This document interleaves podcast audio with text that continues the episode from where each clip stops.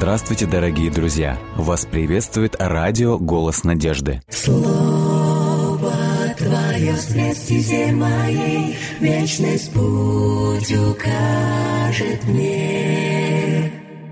Слово Твое свет стезе моей, Вечность путь укажет мне. Буду помнить я любовь Твою всегда, Мне каждый миг с Тобой дорог. Веди своей рукой в небесный град святой, И будь со мной Ты до конца.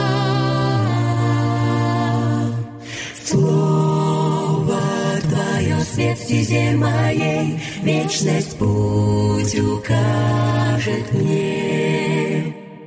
Слово Твое свет стезе моей, Вечность путь укажет мне. Если убоюсь, если я с пути собьюсь, Знаю я, Ты со мною, И в Твоих руках исчезает страх. Будь со мной Ты до конца, до конца. Слово Твое свет в стезе моей, Вечность путь укажет мне. Слово Твое свет в стезе моей, Вечность путь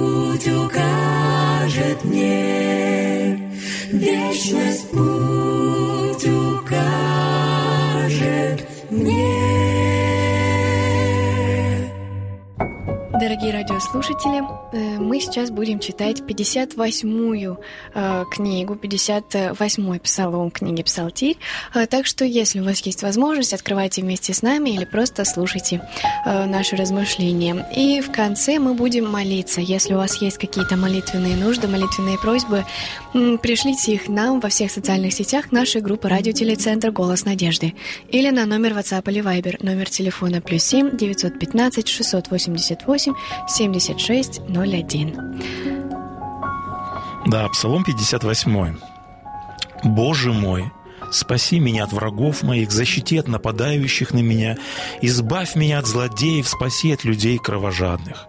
Вот они подстерегают меня, враги лютые, готовы наброситься на меня. Не за преступление мое какое, не за грех мой, Господи, спешат они напасть на безвинного». Пробудись, взгляни на бедствие мое и на помощь приди. Господи, Ты Бог воинств, Бог Израиля, воспрянь, чтобы воздать всем народам, не пощади ни одного из этих нечестивцев неверных.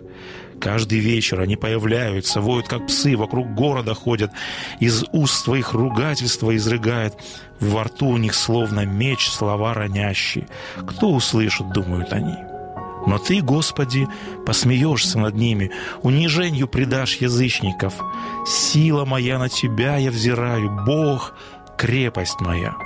Мой Бог в любви своей неизменной пойдет впереди меня и на врагов моих даст мне смотреть с торжеством. Не умертви их разом, Господи, дабы народ мой не забыл о том, что нечестивцев ожидает. Рассей и не зложи их силою своею, защитник наш что ни слова у них, то грех, то ругательство.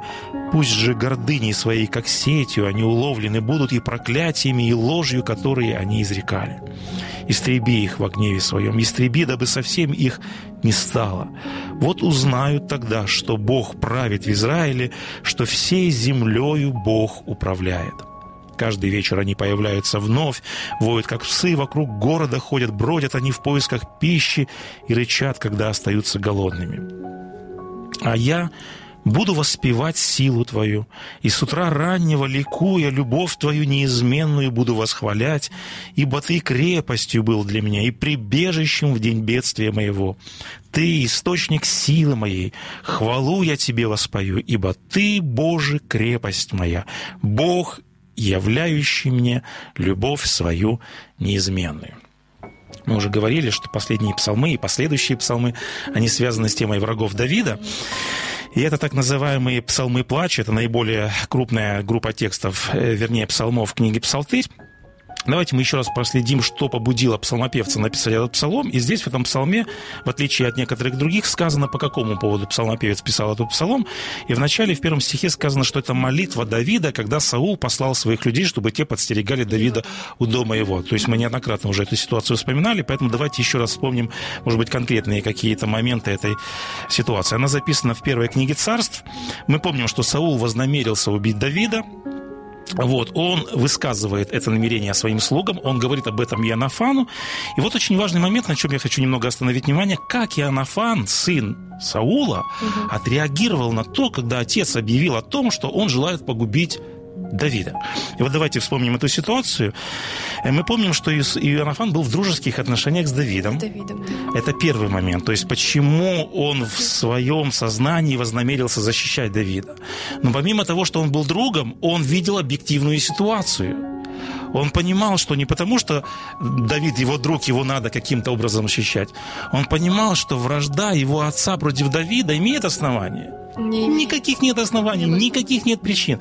И вот ввиду вот этой ситуации, какую поставил задачу Иоаннафан? Он поставил задачу переломить отношение к отца Давиду, и он выступил в роли вот такого своеобразного миротворца. Угу. Посмотрите, как красиво эта история описана в книге Царств. Написано «И говорил Иоаннафан», заметьте, что сказано в тексте, «доброе» о Давиде Саулу, отцу своему, и сказал ему. И вот дальше он приводит ряд аргументов. И он говорит, да не греши, царь, против раба Давида твоего, ибо он ничем не согрешил против тебя, и дела его весьма полезны для тебя. И дальше он говорит, он подвергал опасности душу свою, чтобы поразить филистимлянина. Господь соделал великое спасение Израилю. И дальше он говорит, Отец, ты видел это? Ты радовался этому? И вот у него вопрос риторический. Для чего же ты хочешь согрешить против невинной крови и умертвить Давида без причины? То есть вот у Давида, у Иоаннафана два аргумента. Я хочу вот на них сосредоточить внимание. Первое. Причи... Почему нет причины для вражды? Потому что это означает пролить невинную кровь. Ну да. То есть у Давида нет никаких таких вот оснований, чтобы действительно он заслушивал смертной казни. Это первый аргумент. Поэтому он говорит отцу, если ты прольешь невинную кровь, ты этим совершишь тяжелый грех. Да. Вот. Это как бы такой негативный момент. А позитивный момент, к которому апеллирует Давид, он говорит, отец, почему ты не замечаешь заслуг? То есть вот как бы ты вот почему-то враждуешь. Почему ты не замечаешь заслуг Давида? Какие он представил отцу заслуги Давида? Он говорит, Давид совершил великое спасение Израилю. Он говорит, ты видел это, ты радовался этому. Это заслуга Давида. То есть Давида, наоборот, нужно не смертной казни предавать, не обесчестить, а наоборот что? Восхвалять. Давид достоин чести, наоборот. Что мог сказать Саул на эти возражения? Есть у Саула какие-то аргументы? Саула никаких аргументов, как бы вот этой аргументацией своей, Анафан как бы загоняет Саула в такой аргументационный угол. Саулу некогда деваться, это его сын, и он выполнил очень здорово свою миротворческую такую миссию. И сказано, и послушал Саул голоса Инофана. И вот здесь вроде как бы это напряжение было снято, и мы помним, что Саул, Давид даже приходит в дом Саула, Давид играет на струнах в доме Саула, и вот здесь ситуация какая? Как надолго продлился вот этот мир или вот это перемирие? И вот мы в тексте читаем. До Далее. войны? Нет, вот Давид пришел в дом Саула, вроде э, как бы вот это наступило перемирие, вроде как бы Саул успокоился вот в этом своем намерении. Но посмотрите, что дальше по тексту сказано в первой книге царств. И злой, когда Давид играет на струнах, Давид в доме Саула, и сказано, и злой дух от Бога напал на Саула. Я хотел обратить внимание немножко на этот текст. В новом переводе сказано, однажды злой дух по воле Господа опять нашел на Саула. Как понимать вот этот момент? Разве может злой дух от Бога приходить к людям. Или, как сказано здесь, по воле Бога злой дух опять нашел на Саула. То есть немножко Это такой противоречивый, странный, странный момент, да. Странный момент. Давайте вот кратенько прокомментируем эту ситуацию.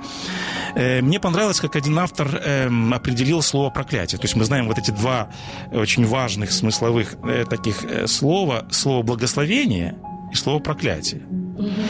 И вот мне понравилось, как один автор дал определение слову проклятие. Он определил слово проклятие следующим образом. Проклятие – это аминь Бога на выбор человека. Когда мы говорим после каждой молитвы слово «Аминь», как переводится это слово или что Да мы вкладываем так. это? Да будет так.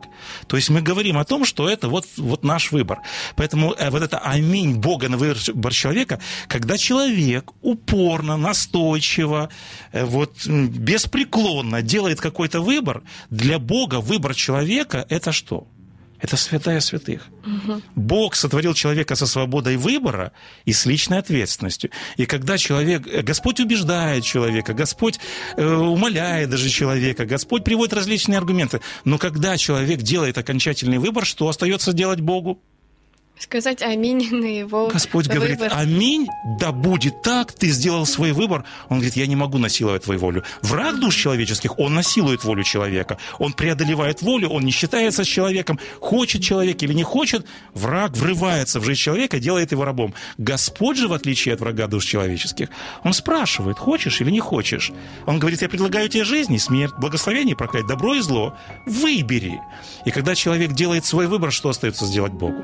Бог говорит. Согласитесь. Да будет так. И вот в этой ситуации мы видим, что э, здесь получается, что Бог убеждал. Видите, когда Иоаннафан приходил к Давиду, это через, Да- э, Иоаннафан, через Иоаннафана Бог обращался Обращался. к сознанию Саула. Бог убеждал различными аргументами Саула, что вот это его поведение, оно абсолютно недостойное и недопустимое. Но мы видим, что в сознании Саула все-таки назревает вот эта вот ситуация, знаете, вот этот как чир, вот как этот нарыв, он все-таки вот эту ненависть питает к Давиду, и в конечном итоге все-таки Саул делает свой окончательный выбор, и когда Бог увидел, что это окончательный все-таки выбор враждовать, что остается сделать Богу? Просто согласиться. и Бог говорит, Саул, я тебе давал различные аргументы, Госп- я тебя убеждал различными способами, но если ты все-таки остаешься непреклонным к своему мнению, если это твой выбор, да будет так. И поэтому вот этот текст, он и подчеркивает этот момент, что все-таки это был выбор Саула, и Господь просто написано допустил злому духу. Он говорит, ну если это твой выбор, ну тогда пусть тогда это будет по твоему Зависть выбору. это дело такое. Саул, как мы видим по истории, он был очень завистливым. И даже э, вот он согласился с Иоаннафаном, успокоился, сказал, что ну хорошо, жив Господь, Давид не умрет. То есть и нужно было когда- остановиться здесь. Да, но когда опять началась война, Давид вышел и опять одержал победу, Саул зада- за... Задохнулся от своей задохнулся зависти. от своей зависти, да. А, И опять, ну, Вот, вот этот, вот этот вот дух Саула, он опять же говорил, то есть он прислушивался к вот этой к своей низменной природе, к низменным вот этим аргументам, и они победили в нем. И когда Саул делает, к большому сожалению, свой окончательный выбор все-таки враждовать, Господь говорит, это твой выбор. И он э, не стал препятствовать тогда Саулу. Дальше написано, и поскольку, скажем, вот Саул сделал свой окончательный выбор, вот в тексте дальше и говорится, и хотел Саул пригвоздить Давида копьем к стене, но Давид отскочил, потом Давид, написано, убегает и спасается. И вот далее э, говорится о ситуации, которая побудила Давида написать вот именно вот этот 52-й псалом. 11 кни- э, текст первой книги царств. 19 главы сказано, «И послал Саул слуг в дом Давида, чтобы стеречь его и убить до утра». То есть мы говорим, вот мы немножечко проследили контекст Да, этой это ситуации, раз- и вот непосредственно вот этот момент, который побуждает, Давид находится в осажденной крепости. И вот давайте немножечко вот эту ситуацию с вами- с вами разберем. Какая создалась ситуация? Давид дважды увильнулся от копья Давида, ускользнул от него, да, спасается вроде от этой ситуации. Ему удалось даже выбраться из дома Давида, то есть он убегает от дома Давида, вроде бы он спасается, но он приходит в свой дом и надеется, что его дом станет чем для него? его... убежищем, крепостью. Но когда дом окружили войска Саула, чем для него дом стал вместо того, чтобы стать крепостью? Ловушка. Он стал для него, наоборот, смертельной ловушкой. То есть Давиду деваться некуда. И вот Давид находится в этой ситуации, дом окружен воинами Саула. Давид, знаете, вот опять же, когда-то Саул был аргументами загнал в угол, а теперь Давид загнал вот в этот смертельный угол или в смертельную ловушку. И когда человек загнал в смертельную ловушку, как обычно реагирует человек? Он в страхе, он мечется, Давиду некуда деваться. Или смиряется. Э, ну, вот знаете, когда смертельная угроза, тут, в общем-то, особенно не смиришься. И поэтому, конечно, я сейчас к тому, что на эмоциональном уровне, когда Давид находился в, в том моменте, вот он потом не описывает в 58-м псалме вот эти свои переживания. Но э, давайте посмотрим, как вот Давид описывает эти свои переживания.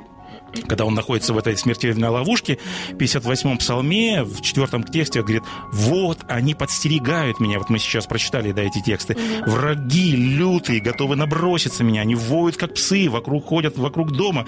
И вот в чем э, самая главная обида. То есть, с одной стороны, ему угрожает физическая расправа, и это, конечно, беспокоит, потому что жизнь Давида под угрозой. Угу. Но во всей этой ситуации что еще беспокоит Давида, что еще больше его досаждает или приносит вот эту душевную, душевное метание? То, что враги ходят и оскорбляют. Несправедливость. Вот этот момент несправедливости, он подмечает здесь. Он говорит, не за преступление мое какое. Вот он говорит дальше в пятом тексте 58-го псалма. Не за преступление мое какое, не за грех мой, Господи, спешат они напасть на безвинного. Так сказано в этом тексте.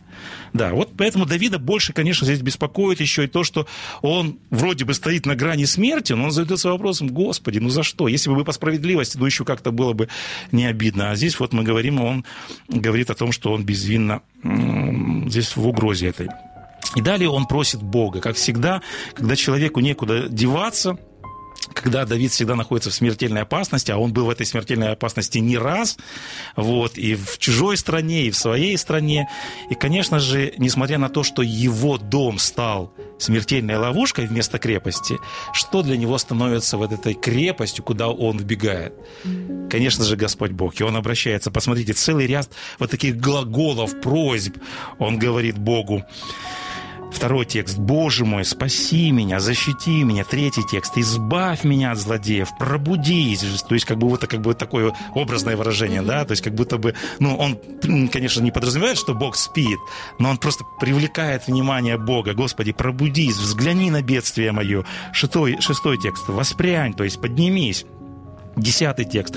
«Сила моя, на Тебя я взываю, Господи». И вот дальше он говорит, Господи, несмотря на то, что мой дом стал вот этой ловушкой, он говорит, Бог – крепость моя, Бог мой в любви своей неизменной пойдет впереди меня, и на врагов моих даст мне смотреть с торжеством. Поэтому мы видим, что псалмопевец находит свое убежище, как всегда, и защиту Боге. в Господе Боге. Вот это первая часть псалма, то есть это отношение Давида и Бога. Давид хочет, чтобы Бог к нему отнесся как? Да, чтобы Бог, он с ним в завете, Бог в завете с Давидом, или Давид с Богом в завете. И поэтому чего ожидает Бог, э, э, Давид, вернее, от Бога, который с ним в завете? Он ожидает, что Господь будет верен ему в завете – что он проявит свою верность, что он проявит свою любовь, и что он защитит непосредственно Давида. А вот вторая часть, она начинается с того, псалмопевец всегда выражает отношение и к врагам. Он говорит, Господи, с одной стороны, обрати на меня, внимание, защити меня, помоги мне, окажи верность свою мне. А, как правило, Давид всегда обращает и на вторую, как бы, вот часть вот своих размышлений. Он говорит, а теперь, Господи, ты обрати внимание на врагов, на врагов вот на этих людей, которые вот таким образом относятся ко мне. И дальше вот во второй части псалмопевец просит, чтобы он имел, имел дело с врагами, и он говорит, истреби, Господи, ты посмеешься над ними. И он подмечает такой важный аргумент. Все узнают тогда, что Бог правит в Израиле. То есть, когда действительно нечестивый получает воздаяние, то есть все люди говорят, что есть справедливый Бог, есть справедливость на этой земле, угу. и тогда люди воздают славу справедливому Богу. И вот здесь в наших размышлениях я хотел бы подвести такой вот очень важный вывод, что Бог управляет всеми силами во Вселенной, Господь всегда вершит справедливость, Он выносит приговор всем тем, кто бросает Его власти Его врагам. Э, но вот такой момент я хотел бы подметить в наших сегодняшних размышлениях. Господь ответил на молитву Давида. Когда Господь обращается, Господи, спаси меня, Господи, восстань, Господи, помоги. Угу. Мы видим, что Господь спас Давида в той ситуации. Да. Ты не помнишь, каким образом Господь вот в той ситуации, когда Давид оказался в смертельной ловушке в своем доме, каким образом Господь спасает Давида? Через Милхолу. Совершенно верно, через супруга. Что делает Милхола? Она Помогла ему сбежать. Помогла ему сбежать, совершенно верно. То есть, э, обратите внимание, я хочу проследить в эту очень важную связь. Давид просит помощи у кого? У Бога, угу. но Бог помогает Давиду посредством кого? Милхола. Посредством человека. Я хочу вот эту формулу А. вот такую выстроить, да? И я хочу вот эту такую связь, смесь прос- проследить. И посмотрите, что сказано в первой книге царств. «И сказала Давида Милхолу, жена его, если ты не спасешь души твоей, то есть она предупреждает его, она помогает ему в этой ситуации сориентироваться, то завтра ты будешь обид. И дальше конкретное какое действие предпринимает Милхола. Она написано, спустила Давида из окна, и он пошел и убежал и спасся. То есть мы видим, Давида спасает Бог, но спасает посредством человека, посредством людей. И вот здесь я хочу проследить такой важный момент. Э, Господь помогал Давиду, но помогал, мы выше немножечко говорили, посредством Иоаннафана. То есть сначала Иоаннафан является вот этими руками Бога, или же ангелом Бога. А теперь в этой ситуации вот этим ангелом Бога Являлась Милхола. является Милхола. Вот это очень важный момент. Я хочу вот этот мотив подхватить и продолжить. То есть Давид просит помощи у Бога, а Господь помогает ему посредством человека. Это очень важный момент. Мы также просим помощи зачастую у Бога, но Бог зачастую нам тоже помогает посредством, Людей. посредством людей. да. Вот. Ты не могла бы вспомнить какие-то моменты из своей жизни, когда Господь посредством людей приходил к тебе на помощь? И в лице людей, ну, можно так образно сказать, приходили к тебе ангелы. А, Может быть, э, Ты, может быть, даже и не, не зная, что это было так, но... может быть, я Да. даже не знаю, что это Да, было да. так. Может быть, я не придавала а, много значений или наоборот придавала больше значений, чем нужно было. Бывало такое, что есть какой-то вопрос душещипательный Мгм. вопрос, э, о котором я думаю И ты спрашиваешь вроде как бы у Бога. Я спрашиваю у Бога. А себе дает ответ Бог через мы кого? встречаемся с каким-нибудь Совершенно человеком, верно. просто общаемся через общение. И ты понимаешь, я что для понимаю, тебя звучит вот он ответ. ответ. Да, да, совершенно верно. Да, это очень Э, важно. Не было, конечно, таких ярких моментов, как с Милхолой. Ну да, да, она да. То есть ты имеешь в виду, что, просто- может быть, ты не было в смертельной опасности Да. какой-то, да. Но у нас жизненные обстоятельства бывают совершенно разные. Буквально сегодня утром один из наших сотрудников рассказывал, мы как-то тоже подняли эту ситуацию, и он рассказывал, что они тоже были в ну, обычной бы- бытовой ситуации, когда они приобретали автомобиль, и человек, сотрудник этого офиса, им показалось действительно, что что-то не так, им показалось действительно, что что-то, в общем-то, подозрительно, и вот э, сотрудник этого же офиса как-то расположился к ним и предупредил, говорит, вы уходите из этого офиса, говорит, потому что вас здесь обманут. То есть в лице человека Господь предупредил их о том, что их ждет опасность. Вот в моей жизни тоже неоднократно были моменты, может быть, у нас сейчас не позволяет время в подробностях описать, когда действительно приходила помощь от человека, и ты понимал, что ну, это не просто случайность, это проведение, но Бог это сделал через своих людей. И поэтому давайте мы будем, как и Давид, как псалмопевец, потому что он заканчивает свой псалом прославлением, благодарностью Богу. И он благодарит, что Бог помогает ему, и Зачастую это бывало так, что он помогает через людей, но я здесь еще хотел подметить очень важный момент. Мы очень хотим, чтобы Бог помогал, и Бог действительно помогает нам в лице людей. Но давайте зададимся вопросом. Когда э, мы в общем-то, идем по этому жизненному пути. Господь хочет, чтобы мы также стали для кого-то вот теми ангелами, через кого Господь хотел бы помочь другим. Поэтому, когда мы видим нужду человека, когда мы видим какую-то проблему у человека, давайте не будем равнодушными к людям и в нужный момент замечать нужду этих людей. И когда мы видим, что мы можем чем-то помочь людям, как люди будут воспринимать потом нашу помощь? Они будут помогать ангелы. они будут думать, что им Господь помог. И поэтому мы будем иногда в руках Бога теми людьми, которые, в общем-то, являемся ангелами в руках Бога. Поэтому пусть Господь поможет, с одной стороны, чтобы Он помогал нам, а с другой стороны, давайте будем замечать нужды людей, чтобы в лице нас вот мы оказывались вот этими ангелами, которым Бог помогает. Вот это очень важный момент, который я хотел сегодня подметить. Да, замечательный вывод. И еще один вывод сделала наша слушательница Елена Иванова написала. «Ум, Очень важно видеть свои недостатки и просить Бога избавить от них. Иначе все по нарастающей движется к погибели, как у Как это Саула». случилось с жизнью Саула. Да, давайте в конце прочитаем. Я хотел бы еще вот эти слова прославления Бога прочитать. Псалмопевец говорит, или вернее вспомнить, потому что мы сегодня уже их читали.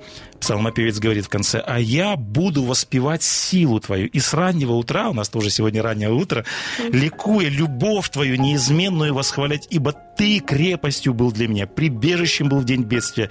Ты источник силы моей. Хвалу я тебе воспою, ибо Ты, Боже, крепость моя, Бог, являющий мне любовь Твою неизбежную. Пусть эти слова сопровождают нас сегодня, чтобы мы тоже не забывали, что Бог есть крепость, Он наше прибежище и наша сила. И Он поможет нам во всех наших нуждах и во всех наших бедах. Будем молиться. Есть молитвенная просьба. А, Елена Иванова просит молиться за Елену э, Синдецкую. Она очень просила. Угу. И я думаю, что нам стоит помолиться о том, о чем мы сегодня читали. Да чтобы мы могли видеть свои недостатки и чтобы мы могли быть орудием э, в, в руках Бога. Бога. Совершенно верно. Наш Небесный Отец, мы с радостью приходим в этот ранний час новой трудовой недели, нового трудового дня. Мы благодарим Тебя, что по милости Твоей Ты дал нам возможность видеть еще один день и быть полезными э, для наших ближних и тех, кто нас окружает. Мы искренне просим Тебя, Прости нас за то, что часто, когда ты обличал нас, когда ты показывал, что мы движемся по неправильному пути, мы зачастую в своем своей воле упорствуем, не готовим, проявляем своей воле и свое упорство. И мы видим вот этот негативный, неприятный пример, когда Саул не прислушался к твоим наставлениям. Помоги нам из этих моментов извлекать правильный урок в своей жизни. Помоги нам всегда прислушиваться к твоему голосу и всегда останавливаться останавливаться там, где мы действительно должны остановиться. Господи, мы благодарим Тебя за то, что Ты нередко, часто, всегда готов быть крепостью, быть прибежищем, быть защитой. Мы благодарим Тебя за то, что Ты выручал нас, за то, что Ты помогал, за то, что Ты часто был на нашем пути, и мы видели проведение Твое в своей жизни. Мы сегодня искренне просим в ходатайственной просьбе о том, чтобы ты помогал Елене. Ты видишь, она сталкивается с определенными обстоятельствами жизни. Мы не знаем, может быть, конкретных нужд ее, но мы искренне просим в ходатайственной молитве о том, чтобы она в своей жизни также увидела твою руку, чтобы она также почувствовала твою силу и могущество, а также могла получить от тебя помощь, поддержку и утешение. Мы просим Тебя о каждом из наших слушателей, кто сегодня стоит э, перед непростым выбором. Помоги, Господи, каждый раз выбирать Твою святую, угодную и совершенную волю. Все это мы просим Тебя во имя Христа Иисуса, Господа нашего. Аминь. Аминь.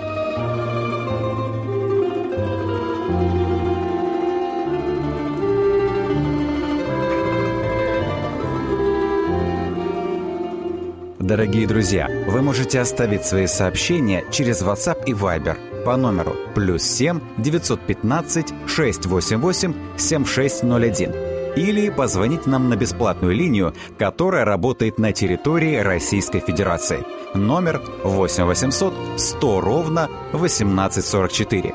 8 800 100 ровно 1844.